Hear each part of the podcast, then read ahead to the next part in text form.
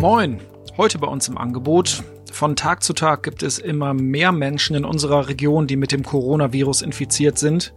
Aber auch die Zahl der Genesenen steigt. Wir haben die aktuellen Zahlen einmal zusammengestellt.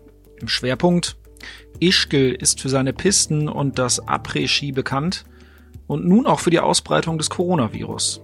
Ein Osnabrücker hat das haarsträubende Chaos miterlebt, das das Virus in den vergangenen Wochen dort ausgelöst hat. Mein Kollege Rainer Lahmann-Lammert hat jetzt mit ihm gesprochen. Und im Newsblog geht es heute mal nicht um Corona, sondern um den Kahlschlag am Kalkhügel und den Baufortschritt an der Rheiner Landstraße. Sie hören immer der Hase nach, den Podcast aus der NOZ Lokalredaktion am Dienstag, den 31. März, heute mit Sebastian Philipp.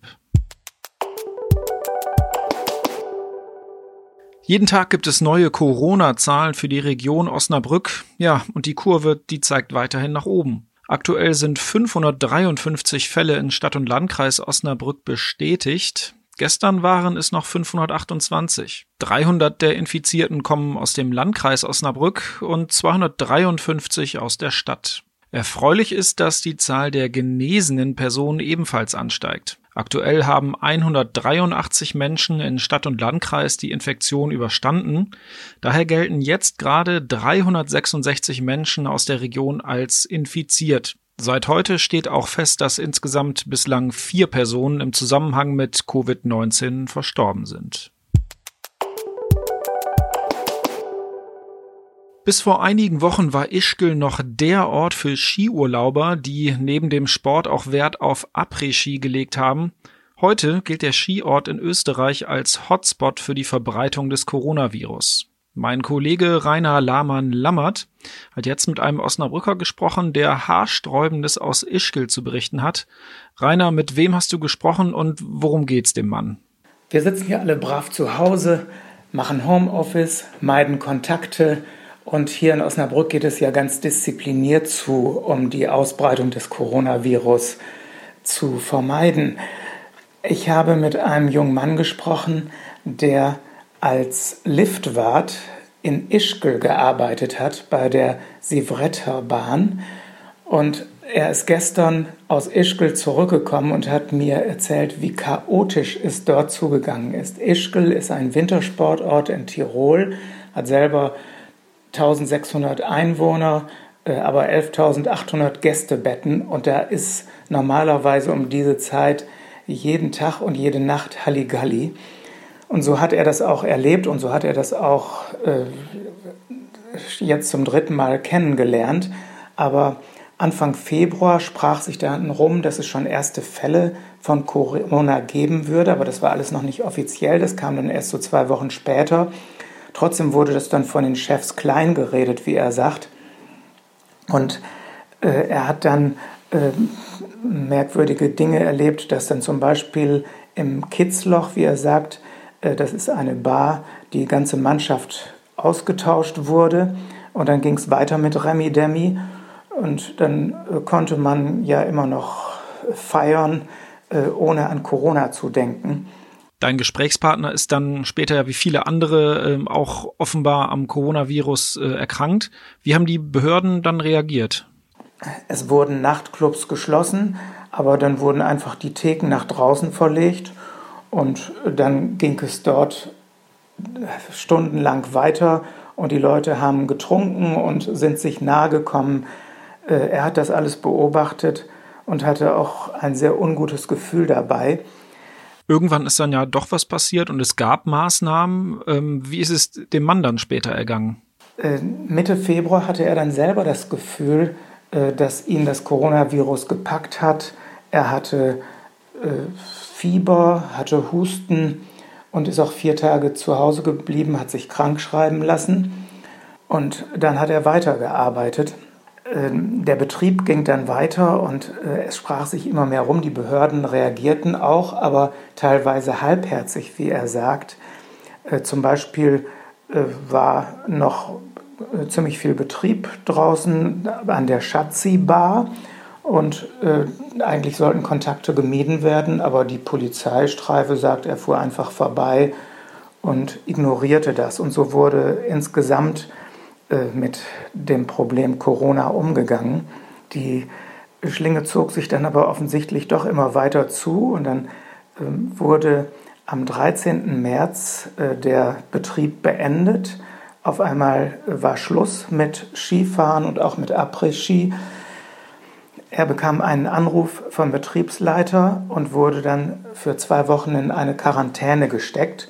Ähm, er hat dort auch gewohnt. Also dieser äh, junge Mann äh, kommt aus Osnabrück. Er hat hier als Kindergärtner gearbeitet oder besser gesagt als staatlich anerkannter Erzieher. Äh, er war hier in verschiedenen Kindergärten, aber er sagt, da wird man schlecht bezahlt und deshalb ist er nach Ischgl gegangen, jetzt schon zum dritten Mal, um sich da im Winter ein bisschen besseres Geld zu verdienen. Naja, äh, aber jetzt nochmal zu dieser Geschichte. Am 13. März war dann der letzte Skitag. Äh, er bekam einen Anruf vom Betriebsleiter und wurde wie alle anderen Beschäftigten für zwei Wochen in Quarantäne gesteckt. Das lief dann so, er hat zwar ein eigenes Badezimmer, ein kleines Zimmer und ein eigenes Badezimmer gehabt, aber Küche und Wäsche wurden geteilt, also zum, die Waschmaschinenräume waren, äh, wurden gemeinsam genutzt, die Küche auch. Und er sagt, da konnte man sich gar nicht so aus dem Weg gehen. Also wer es noch nicht hatte, der hat sich da spätestens angesteckt.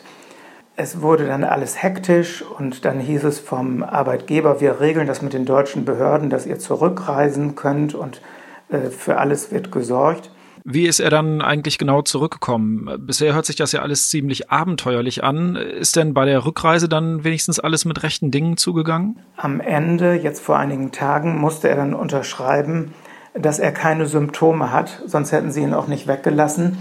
Und er konnte das auch ruhigen Gewissens machen, denn bei ihm waren die Symptome ja schon Mitte Februar aufgetaucht. Aber andere wurden unter Druck gesetzt und sind offenbar trotzdem abgereist und waren dann auch im Bus unterwegs. In diesem Bus saßen elf Leute. Es gab einen Polizeikonvoi nach Mittenwald und äh, dann wurden sie äh, dort in den Zug gesetzt und mussten sich selber irgendwie durchkämpfen. Man muss sich vorstellen, äh, der, mein Gesprächspartner ist Snowboardfahrer, der hatte also die komplette Ausrüstung dabei, der hatte also Mengen von Gepäck dabei. Das konnte er auch alles bewältigen, aber er sagte, eine Frau äh, wäre auch beinahe äh, auf diese Weise nach Hause geschickt worden, die hatte sich aber die Wirbelsäule gebrochen und hm, der Arbeitgeber hatte keine Bedenken, sie da nach Hause zu schicken und er sagt, die wäre in Mittenwald gestrandet, die wäre gar nicht weitergekommen. Sie ist also zum Glück dort geblieben und kann dort hoffentlich auch behandelt werden.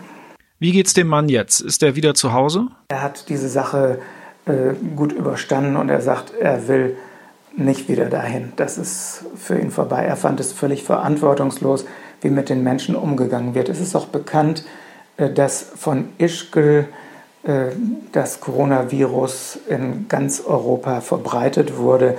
Es gibt dort viele Touristen aus allen möglichen Ländern und es wurde zum Beispiel auch konkret nachvollzogen, dass es von dort nach Island und nach Dänemark gekommen ist, aber auch nach Großbritannien. Äh, diese Wege lassen sich inzwischen gut verfolgen. Und äh, das hat auch sicher sehr viel damit zu tun, dass lange gezögert wurde, Vorsichtsmaßnahmen einzuleiten in Ischgl. Vielen Dank, Rainer.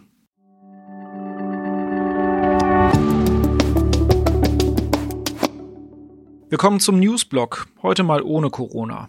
Der ein oder andere Bewohner des Kalkhügels hat sich in den vergangenen Tagen über den Kahlschlag rund um die ehemalige Melanchthon-Kirche gewundert. Dort hat der neue Besitzer des früheren Gotteshauses kräftig abholzen lassen. Wer der Besitzer genau ist, das ist allerdings immer noch nicht bekannt. Eines ist aber sicher.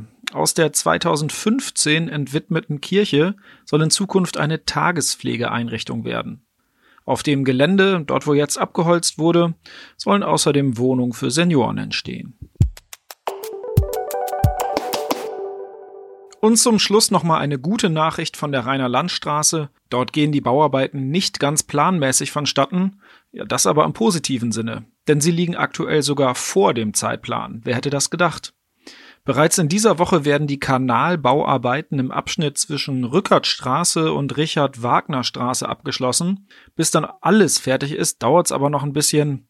Das Ende der Bauarbeiten ist für den Sommer 2021 vorgesehen. Das war's für heute bei Immer der Hase nach. Ich hoffe, Sie konnten was mitnehmen. Wir hören uns morgen wieder.